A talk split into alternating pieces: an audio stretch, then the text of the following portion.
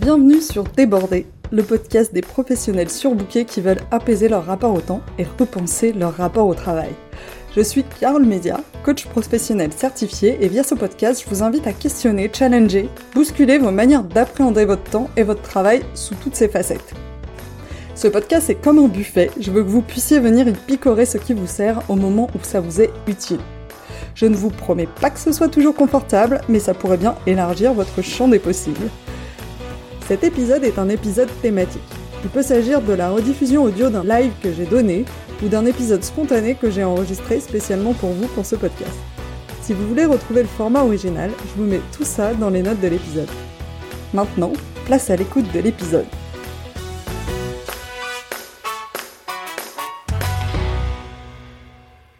Bienvenue dans cet épisode thématique de Débordé qui marque le démarrage d'une série de podcasts sur les modèles de personnalité et en particulier un modèle que j'ai étudié en détail ces dernières semaines, le modèle de personnalité des Big Five. Ce premier épisode va être une introduction où je vais vous présenter dans les grandes lignes ce qu'est le Big Five, pourquoi j'ai choisi ce modèle de personnalité et plus globalement ce que, selon moi, on peut tirer ou ne pas retirer d'un modèle de personnalité. Cet épisode d'introduction sera donc suivi de cinq épisodes qui feront chacun un focus sur une des thématiques du fameux Big Five. Et j'ai également prévu des interviews sur des modèles de personnalité différents que vous connaissez peut-être plus que celui-là qui n'est pas très connu et notamment pas très utilisé dans le monde de l'entreprise, en tout cas pas sous ce nom, et qui permettront de compléter la vision sur euh, ces modèles de personnalité. Vaste programme, on est parti pour quelques semaines ensemble, je pense jusqu'à la fin de l'année 2022. Et euh, j'espère que ça va vous plaire et euh, que vous allez euh, y trouver pas mal de choses qui vont pouvoir vous aider dans votre compréhension de vous-même et votre compréhension des autres. À titre personnel, j'ai toujours eu de la résistance face au modèle de personnalité et pour plusieurs raisons. Donc je vais tirer direct. Je trouve que la plupart du temps, les modèles de personnalité, c'est du divertissement. On va chercher à se mettre dans des cases parce que ça fait du bien à l'ego de se dire ah mais ça c'est exactement moi, je suis trop comme ça et puis euh, lui euh, il est exactement comme ça, ça ça me fait trop penser à machin et au final bah on n'a pas le sentiment que enfin en tout cas moi j'ai pas le sentiment que ça nous aide vraiment ou que ça m'aide vraiment. La plupart des modèles de personnalité et il y en a énormément des différents, des plus rationnels aux plus ésotériques. Donc le MBTI, le ProcessCom, le DISC, l'énéagramme, le quotient émotionnel, le Human Design, euh, le SIA, Strength Personality Profile. Il y en a énormément des modèles et la plupart de ces modèles se vendent comme un modèle qui va euh, révolutionner votre vie et par lequel, surtout ce qui va me déranger, c'est souvent un modèle par lequel il faut tout analyser et qui vont vous donner des guidelines sur ce que vous devez faire ou ne pas faire, ce que vous devez aller chercher en fonction de votre profil. Et ça, ça me gêne parce que déjà, ces modèles sont souvent proposés par des entreprises privées qui ont comme intérêt économique que leur modèle soit le plus connu et le plus respecté du marché, euh, pas euh, qui marche vraiment ce modèle. Et je trouve que le fait de tout analyser via un modèle, c'est une vision assez simpliste de la réalité qui omet beaucoup de paramètres et qui peut nous coincer dans une vision fixe de notre identité. Je suis comme ça. Je ne suis pas comme ça. C'est normal, c'est à cause de ma personnalité, c'est parce que je suis super empathique que je prends mes décisions en fonction des gens. Et ça amène plein de biais de réflexion qui empêchent de se questionner sur euh, quelle est vraiment notre identité. Et ça nous donne aussi des excuses pour ne pas changer, alors que je vais avoir plutôt moi la croyance inverse. J'ai une croyance que tout s'apprend et que même si ces modèles peuvent nous donner un diagnostic intéressant de là où on en est à un instant T, ou plutôt de comment on se perçoit à un instant T, la dérive c'est qu'ils peuvent nous donner une impression de fatalisme. De nous dire que, bah, puisqu'on est comme ça, euh, bah, c'est comme ça, on pourra jamais en changer, qu'on est coincé dans un type de personnalité, et je trouve que ça peut être dangereux. Une fois que j'ai dit ça, pourquoi je vous fais toute une série d'épisodes sur un modèle de personnalité, voire j'explore plusieurs modèles de personnalité. Ces modèles, c'est quelque chose qui m'a énormément questionné en début d'année, et notamment de me demander en fait à quoi ça sert, à quoi ça peut être utile, et notamment dans ma pratique de coaching. Parce que je voyais que j'étais quand même attirée par le sujet. J'ai dit tout ça, mais en fait, je vois très bien que on est attiré par le sujet et que moi aussi j'étais attirée par le sujet. Et j'aide pas du tout la pierre en modèle parce que si vous me connaissez un peu, vous savez que je suis assez fan du MBTI. Euh, le MBTI, c'est aussi ce qu'on connaît sur euh, comme le modèle des 16 personnalités. C'est un outil d'évaluation de la personnalité euh, qui détermine votre type parmi sept types différents, suivant la manière dont vous collectez les informations autour de vous et la manière dont vous prenez vos décisions. Et j'ai investi du temps et de l'énergie depuis quelques années à me renseigner sur ce modèle en particulier parce que il m'a aidé à comprendre des choses sur moi sur la manière dont je raisonne, sur la manière dont je prends mes décisions, et ça m'a aussi aidé à comprendre les différences potentielles avec d'autres personnes autour de moi, la manière dont les autres raisonnent et prennent leurs décisions. Ça m'a aidé par exemple à répondre à des questions pourquoi moi il me faut beaucoup de temps seul pour post-processer une information, une masse d'informations que je vais recevoir, alors que deux peuvent tout traiter en live et sont capables de réagir en live? Et le MBTI a autre chose. Déjà, le modèle théorique est intéressant, la manière dont sont sous-découpés et, répartis les différents types de personnalités quand on se plonge vraiment vraiment dans le modèle et qu'on va pas juste lire la description de, des types. Et ça ça m'a aussi permis de comprendre euh, pourquoi dans certaines situations j'avais tendance à réagir euh, un peu toujours de la même manière. Ça m'a permis de comprendre et de décortiquer certains patterns que je pouvais avoir. Par exemple, ça m'a permis de répondre à la, question pourquoi quand je stresse, je vais avoir tendance à m'isoler et à boucler dans ma tête. Et ça m'a aussi permis de d'identifier plus facilement, parce que c'était déjà modélisé, des leviers pour pouvoir m'en sortir. D'ailleurs, j'ai prévu de faire une interview dans cette série sur le MBTI, parce que c'est un modèle que, que j'apprécie beaucoup, et donc du coup, ça vous permettra aussi d'avoir une vue différente que le Big Five donc comme je vous le disais, j'ai énormément questionné l'intérêt des modèles de personnalité et je me suis aussi demandé comment je pouvais les utiliser, comment ça pouvait être utile dans mes accompagnements et si j'avais envie de les utiliser et pourquoi pas un jour de me former à un de ces modèles. Donc j'ai lu des livres, parce que c'est là où je me renseigne le plus. Donc j'ai lu des livres entiers sur euh, le MBTI, les néagrammes, et j'ai notamment lu un livre très documenté sur le modèle à 5 facteurs, le Big Five, dont je vais vous parler aujourd'hui et dans la série d'épisodes qui vient. J'ai pas encore toutes les réponses, mais ce dont je me rends compte, c'est que ces outils, même s'ils ne disent pas tout, ils permettent plusieurs choses. Ils permettent déjà de se questionner sur soi, sur sa perception du monde, avec une grille de lecture qui va être parfois différente de ce qu'on a l'habitude d'utiliser comme grille de lecture pour se questionner sur soi. Ça permet aussi de mieux se comprendre en proposant une manière de s'expliquer certains de nos comportements et de faire des liens entre eux. Et ça permet aussi et surtout d'envisager d'autres manières de faire, que ce soit pour changer ses propres manières de faire ou pour mieux accepter que les autres puissent faire différemment et donc du coup résoudre peut-être des problèmes de communication et de compréhension des autres. Et pourquoi je me suis intéressée au Big Five, ou modèle à 5 facteurs en particulier? Parce que le modèle à 5 facteurs, c'est aujourd'hui le seul qui fait à peu près consensus dans la communauté scientifique. Et il fait consensus pour plusieurs raisons. Déjà parce que les études et la recherche euh, montrent que ces cinq dimensions ont un caractère universel. Ces cinq dimensions ont été étudiées et se retrouve sur un panel large et représentatif de la population mondiale. Donc dans des pays différents, dans des cultures différentes, dans des contextes différents. On a fait des études et en fait on va retrouver ces cinq dimensions. On constate aussi que ces cinq dimensions, elles ont une forte stabilité temporelle relative. C'est-à-dire que si on mesure le positionnement sur chacune de ces dimensions à deux moments différents plus ou moins éloignés dans la vie de quelqu'un, on va avoir une relative stabilité du positionnement sur ces cinq dimensions de la personne. Si je le traduis autrement, c'est que ça va être très rare, même si ça peut arriver et ça arrive, que l'on passe par exemple d'être l'une des personnes les plus introverties d'un groupe à l'une des personnes les plus extraverties du même groupe à deux moments différents de sa vie. L'extraversion étant une des cinq dimensions dont on va parler en détail dans un des épisodes dédiés à ce sujet.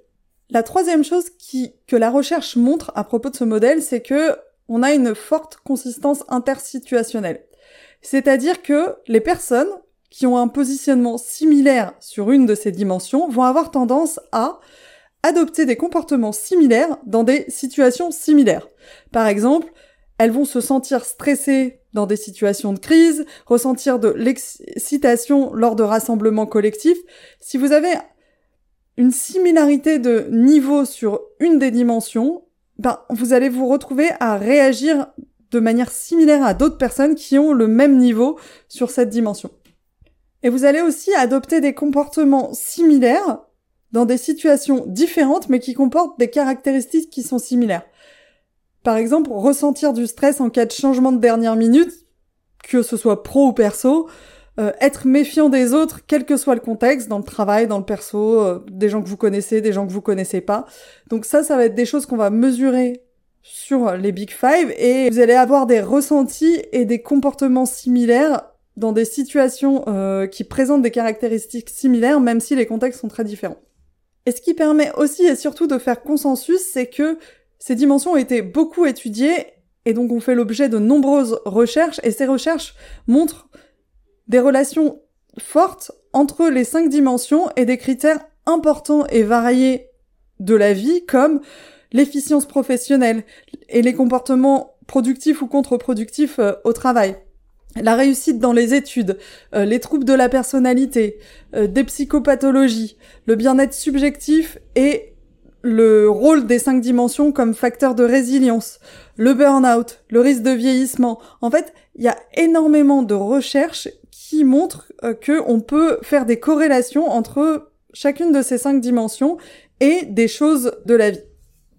Et c'est la quantité et la variété de ces études et les liens de corrélation entre ces cinq dimensions et ces nombreux sujets différents qui font que le modèle à cinq facteurs est aujourd'hui considéré comme sérieux slash valide dans la communauté.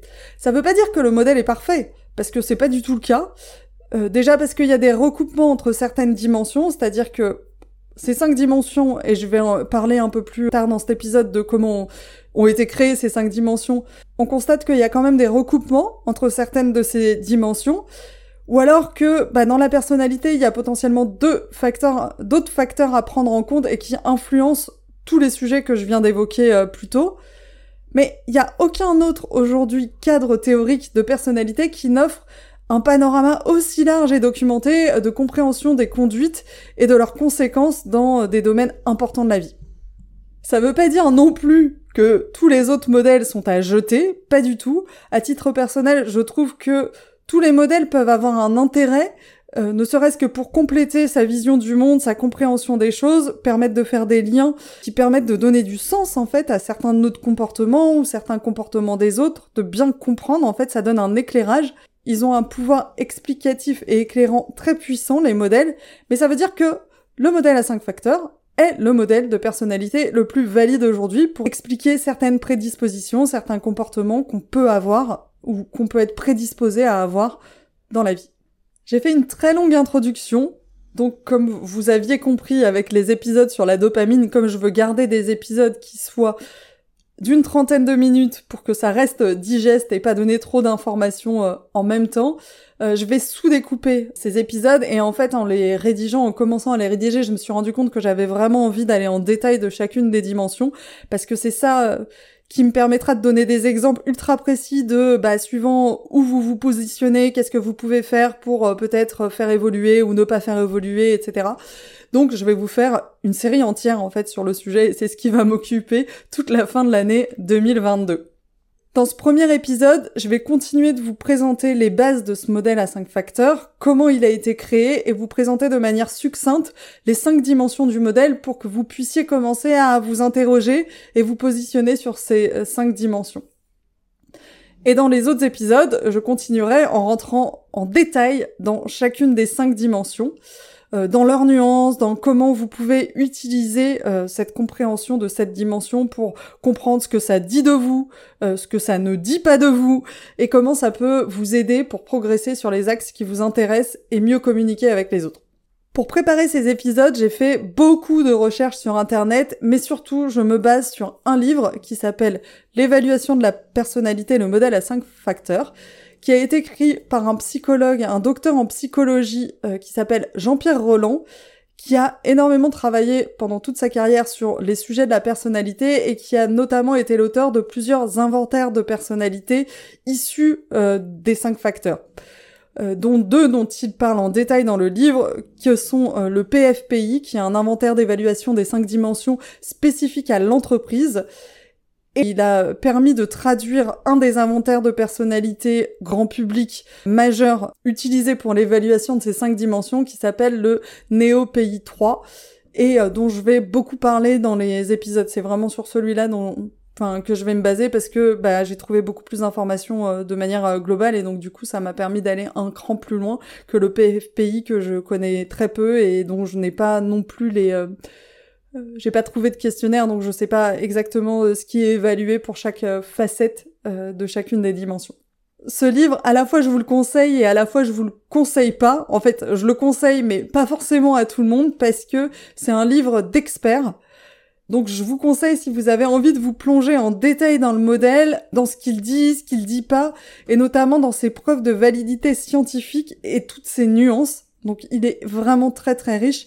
Par contre, pourquoi je le conseille pas à tout le monde, c'est parce que il n'est pas forcément hyper accessible dans le sens où même s'il est très très bien structuré, très complet, qu'il y a des chapitres qui sont vraiment vulgarisés, il est écrit comme une étude scientifique avec beaucoup de jargon de la recherche, euh, avec des coefficients de, de, corrélation partout dans le livre et je trouve que ça peut nuire à la simplicité de la lecture. Donc je trouve qu'il peut manquer un peu d'efficacité si ce qui vous intéresse c'est vraiment de juste comprendre en fait euh, les cinq dimensions parce qu'il va y avoir beaucoup beaucoup de choses autour de la validité, euh, beaucoup de nuances, euh, ce qui moi me plaît parce que du coup ça me permet de d'être consciente. Enfin, il n'y a pas trop de raccourcis quoi. Donc ça c'est quelque chose qui moi m'a beaucoup plu, mais ça fait que le livre se lit forcément beaucoup moins euh, facilement.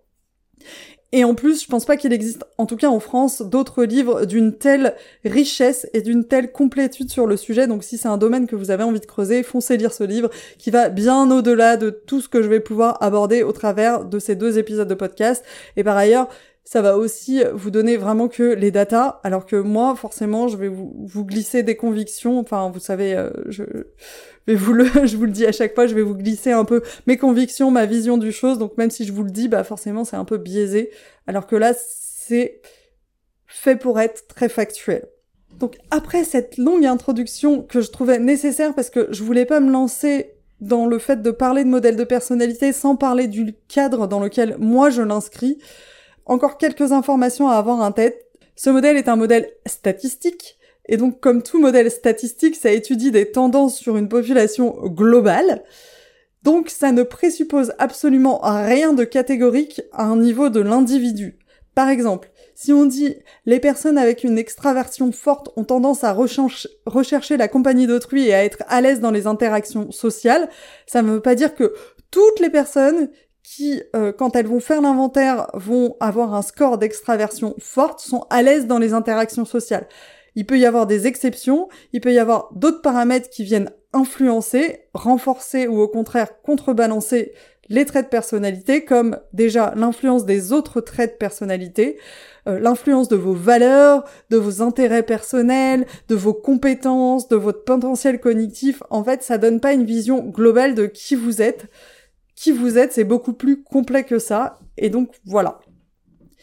Ce qui me conduit à vous dire qu'il est possible que j'emploie, moi, pour une raison de simplicité de langage, des raccourcis dans mes expressions, sinon ça va être très très très lourd. Donc je vais dire des choses du genre les personnes extraverties sont da da da. Dans votre tête, je vous demande de remplacer par les personnes avec des scores élevés sur les facettes de l'extraversion dans les inventaires de personnalité ont tendance à ta ta ta.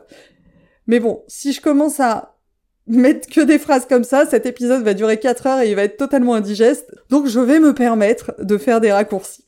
Si vous ne me connaissez pas et que c'est la première fois que vous écoutez un épisode de Débordé, je suis Carole Mézia, je suis coach professionnel, je suis spécialisée en gestion du temps et gestion du stress professionnel.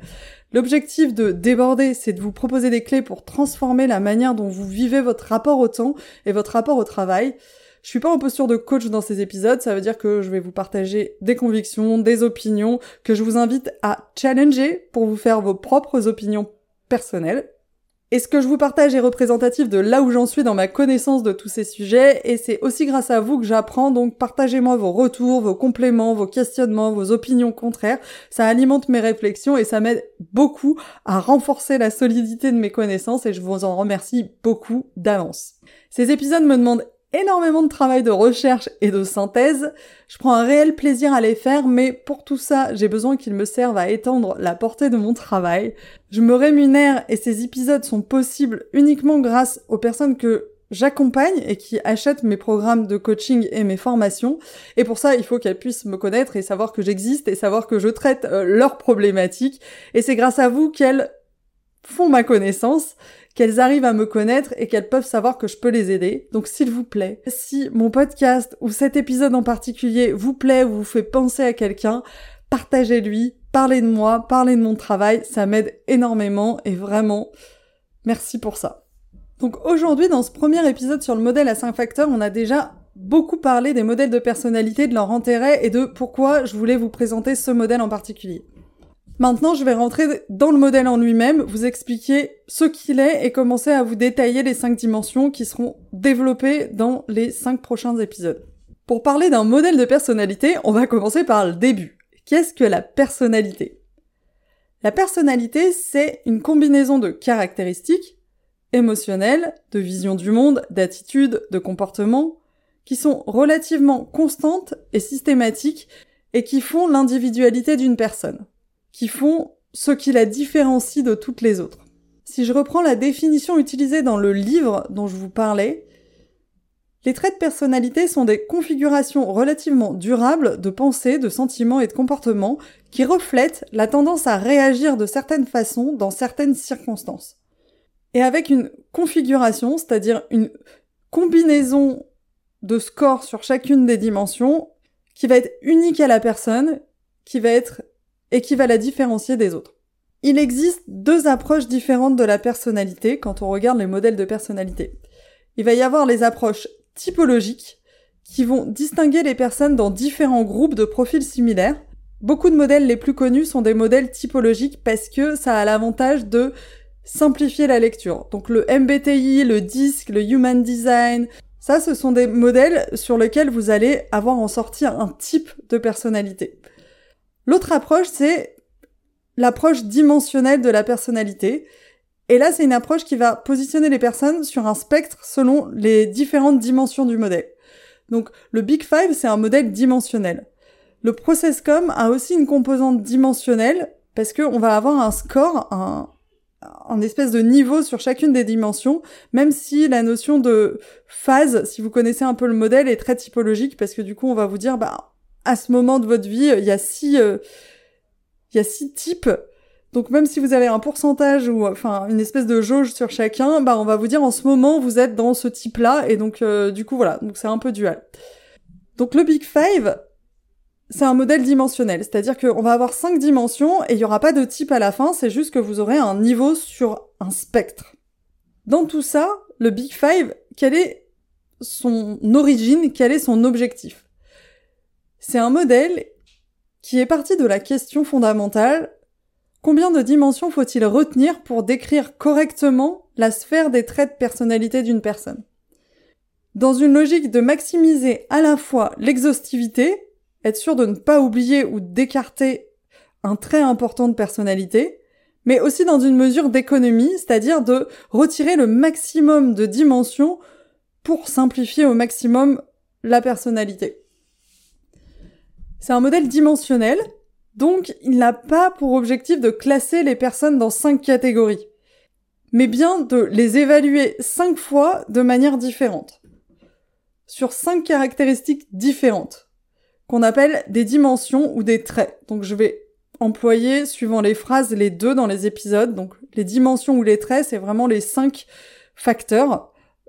Donc je vais aussi dire facteurs et on va avoir un score plus ou moins élevé sur chacune des dimensions, et la combinaison de nos scores sur chacune des dimensions est ce qui compose notre personnalité unique. Ces cinq dimensions, je vais vous les lister. Ça y est, vous avez tenu jusque-là. Je ne sais pas depuis combien de temps vous écoutez l'épisode. Donc, ces cinq dimensions, ce sont, pour la première, ce qu'on appelle le névrosisme, ou de l'autre côté du spectre, la stabilité émotionnelle. La seconde, l'extraversion, ou de l'autre côté du spectre, l'introversion. La troisième, l'ouverture à l'expérience, ou de l'autre côté du spectre, la fermeture à l'expérience. La quatrième, l'agréabilité, ou de l'autre côté du spectre, l'antagonisme. Et la cinquième, le caractère consciencieux, ou de l'autre côté du spectre, la désinhibition. Je vous les ai nommés et je vais revenir un peu plus en détail juste après sur chacune de ces dimensions pour vous dire ce qu'on met derrière. Et ensuite, bah, je reviendrai en détail vraiment sur chacune des dimensions dans les autres épisodes.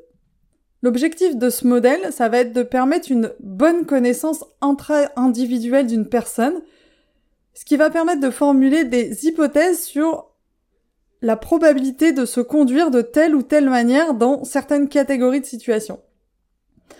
Et notamment via les différentes études dont je parlais plus tôt, on remarque que certains traits ou certaines associations de traits de personnalité du Big Five vont avoir un impact sur certaines composantes de la vie comme la réussite scolaire, la réussite professionnelle, la résilience, la perception de bien-être, ou peuvent constituer un facteur de risque ou de protection à certains troubles psychiques. Et en ce sens, ça peut être très intéressant de savoir où on se situe sur chacune de ces dimensions pour réussir à se comprendre, pour comprendre ses réactions dans certaines circonstances, pour comprendre pourquoi nos réactions, elles peuvent être différentes des autres. C'est aussi utile pour savoir sur quoi on peut s'appuyer et potentiellement savoir là où on doit être vigilant, notamment si on a des scores assez marqués sur certaines de ces dimensions. Et ça peut être utile pour s'aménager une vie qui prenne en compte notre personnalité ou trouver des leviers si on a envie de progresser sur certaines des dimensions. Parce que ce qu'il faut comprendre, c'est que dans le modèle à 5 facteurs, les études montrent que on a une relative stabilité des traits de personnalité chez une personne dans le temps, mais ces études montrent aussi que le changement est possible. C'est pour ça qu'on parle de stabilité-plasticité. Le livre cite plusieurs études qui étudient l'impact de différents facteurs sur la personnalité.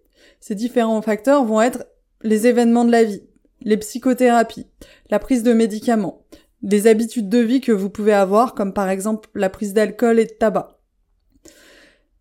Ce qu'on remarque, c'est que déjà ces études sont encore peu nombreuses pour tirer des conclusions sur le sujet.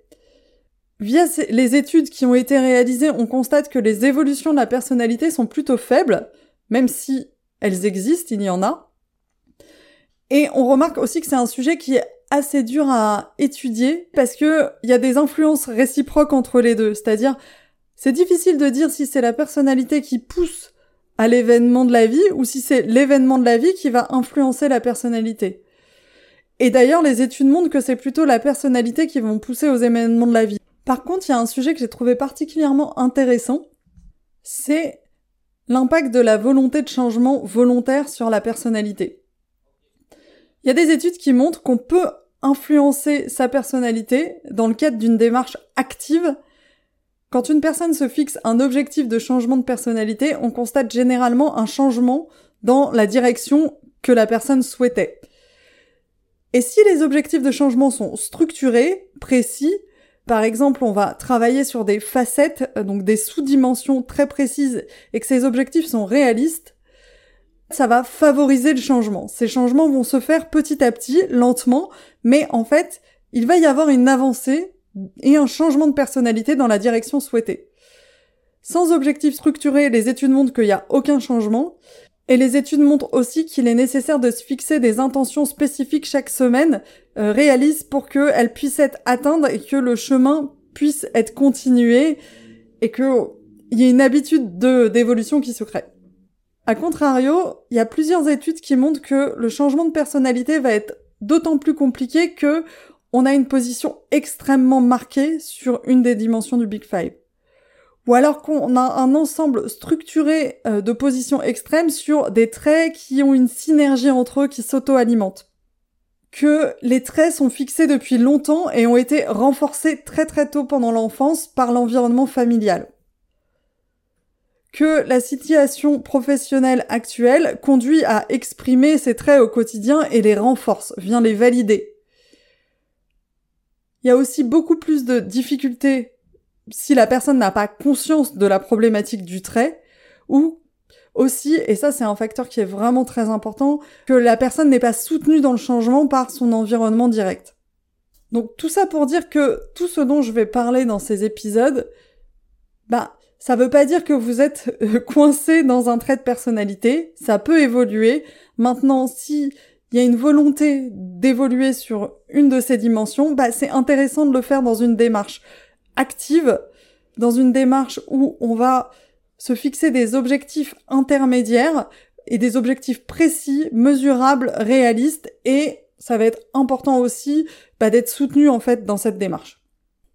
Et donc les cinq dimensions que je vais finir par définir brièvement à la fin de cet épisode avant de vous laisser jusque-là, on considère qu'elles constituent un minimum pour décrire dans son entièreté le caractère d'une personne. Et ces traits de personnalité, ces cinq dimensions, sont relativement indépendantes entre elles. C'est-à-dire que les études montrent que l'ouverture à l'expérience d'une personne ne présuppose en rien de sa stabilité émotionnelle ou que son degré d'extraversion euh, ne présume en rien de son agréabilité ou de son caractère consciencieux. Donc il y a une relative indépendance entre les dimensions, ce qui fait que ben quand on va s'évaluer sur chacune de ces dimensions, bah, ça donne une information différente à chaque fois.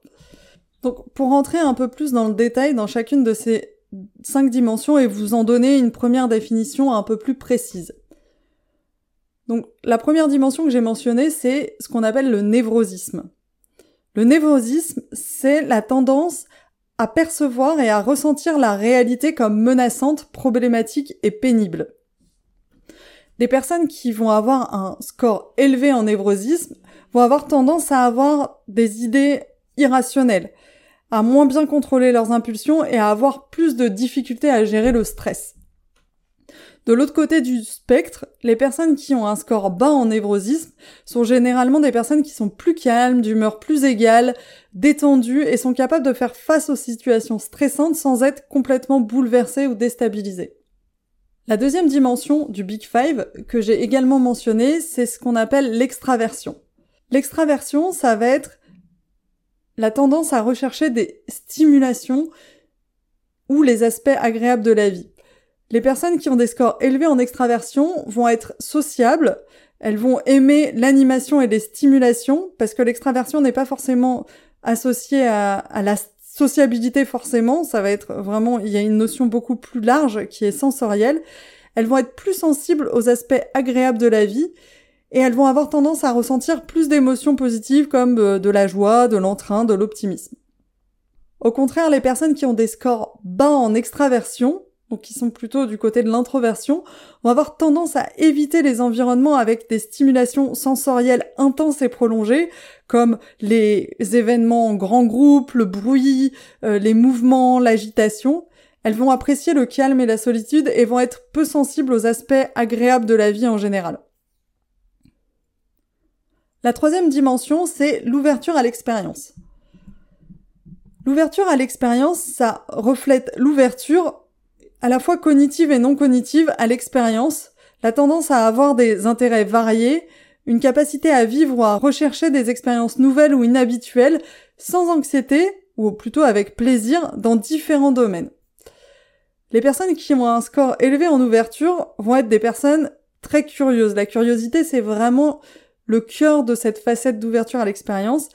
Elles vont être curieuses à la fois de leur univers interne et de l'univers externe.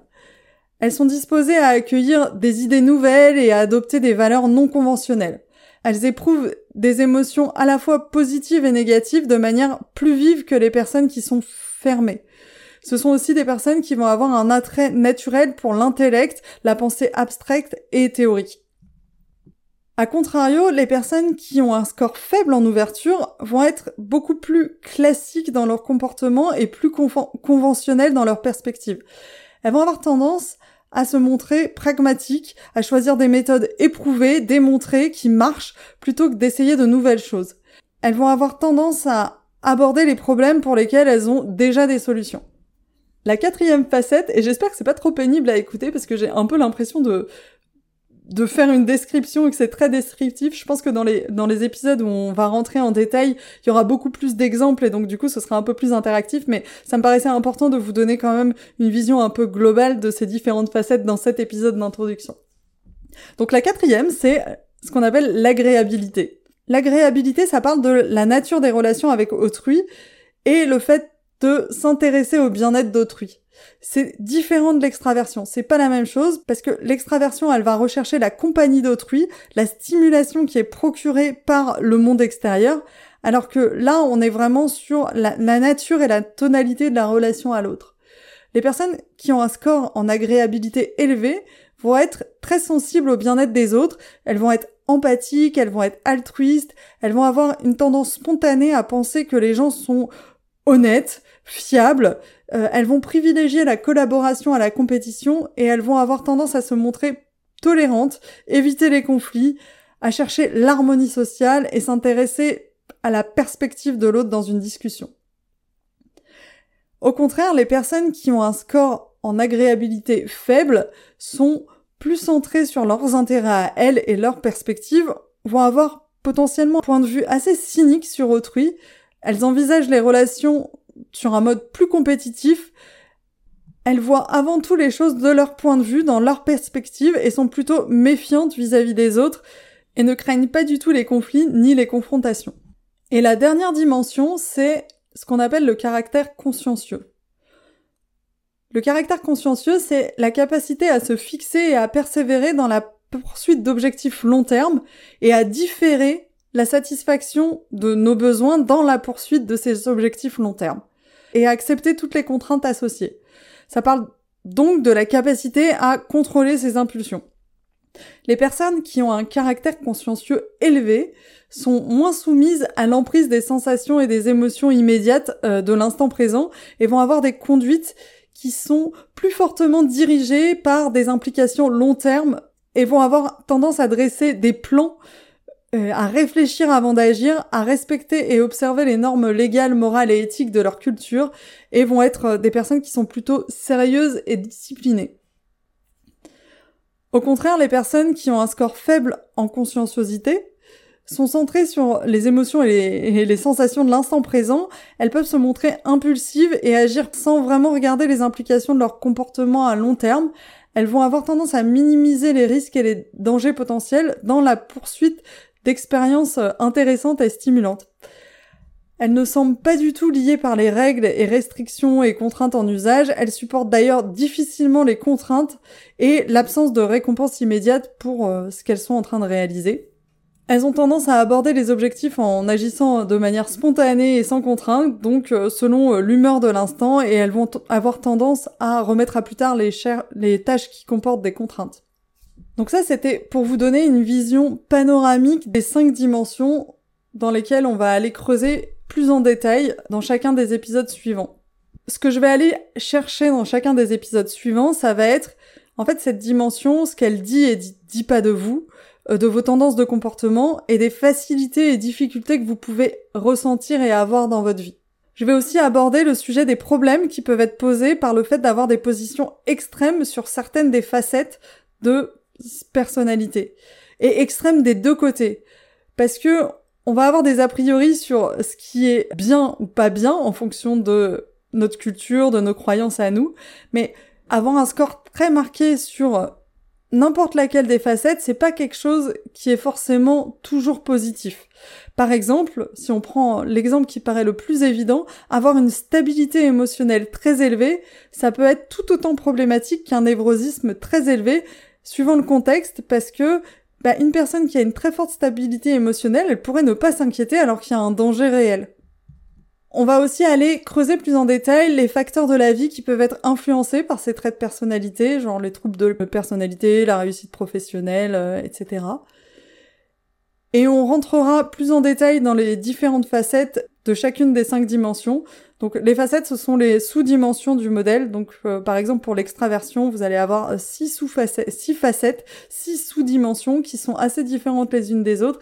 Et bah, suivant en fait là où vous êtes sur chacune de ces facettes, ça peut avoir des, euh, expressions très très différentes en termes de personnalité.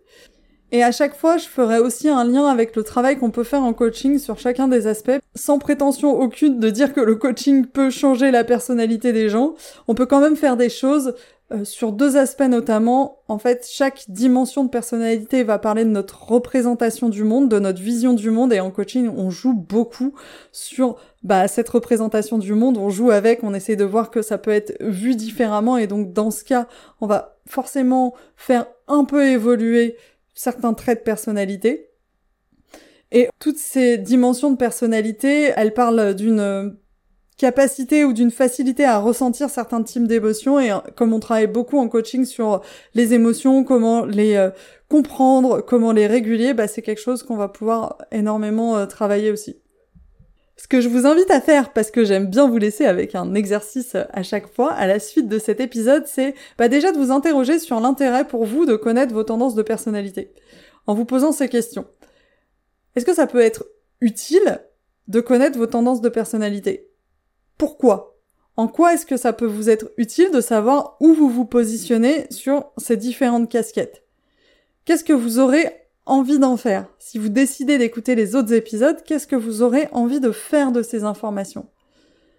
Et je vous invite vraiment, avant d'écouter les épisodes d'après, de vous noter sur un papier les réponses à ces questions. Qu'est-ce que je veux faire de ce que je vais apprendre sur moi?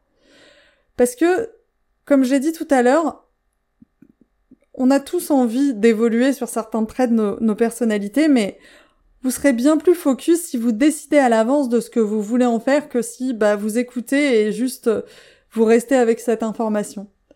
Et ensuite, vous pouvez commencer à vous interroger, vu que je les ai un peu décrites à titre personnel, euh, où est-ce que vous vous situez sur chacune des euh, cinq dimensions, et ça vous permettra d'écouter les épisodes et notamment les nuances entre les facettes avec un regard un petit peu plus fin et précis. Vous pouvez vous demander ça et vous pouvez demander en fait comment ça se traduit concrètement dans des situations de votre vie. Ces questions que je viens de vous poser, ces petits exercices que je vous donne à la fin, comme d'habitude, je vous les mettrai dans le mail qui accompagne la sortie de l'épisode. Donc dans les PS, vous avez tout en bas du mail ces questions-là. Si vous n'êtes pas inscrit euh, à ma liste email et que vous voulez recevoir les prochains, bah, vous pouvez vous inscrire, c'est sur mon site, tout en haut à droite. Et donc à chaque fois, vous recevrez euh, à la fois le, le sujet de l'épisode, mais aussi les exercices que je vous propose à chaque fois. Donc en synthèse pour aujourd'hui, on a parlé euh, d'un modèle de personnalité qui s'appelle le Big Five ou le modèle à cinq facteurs.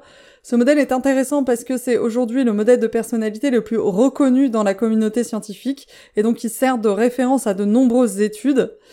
C'est un modèle qui est dimensionnel, qui cherche à répondre à la question combien de dimensions faut-il retenir pour décrire correctement la, la sphère des traits de personnalité d'une personne?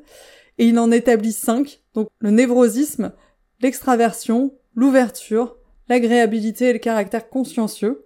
Les scores individuels d'une personne sur chacune de ces cinq dimensions et de chacune des sous-dimensions qui la composent, qu'on appelle des facettes, font la personnalité unique d'une personne, ce qui la distingue des autres personnes.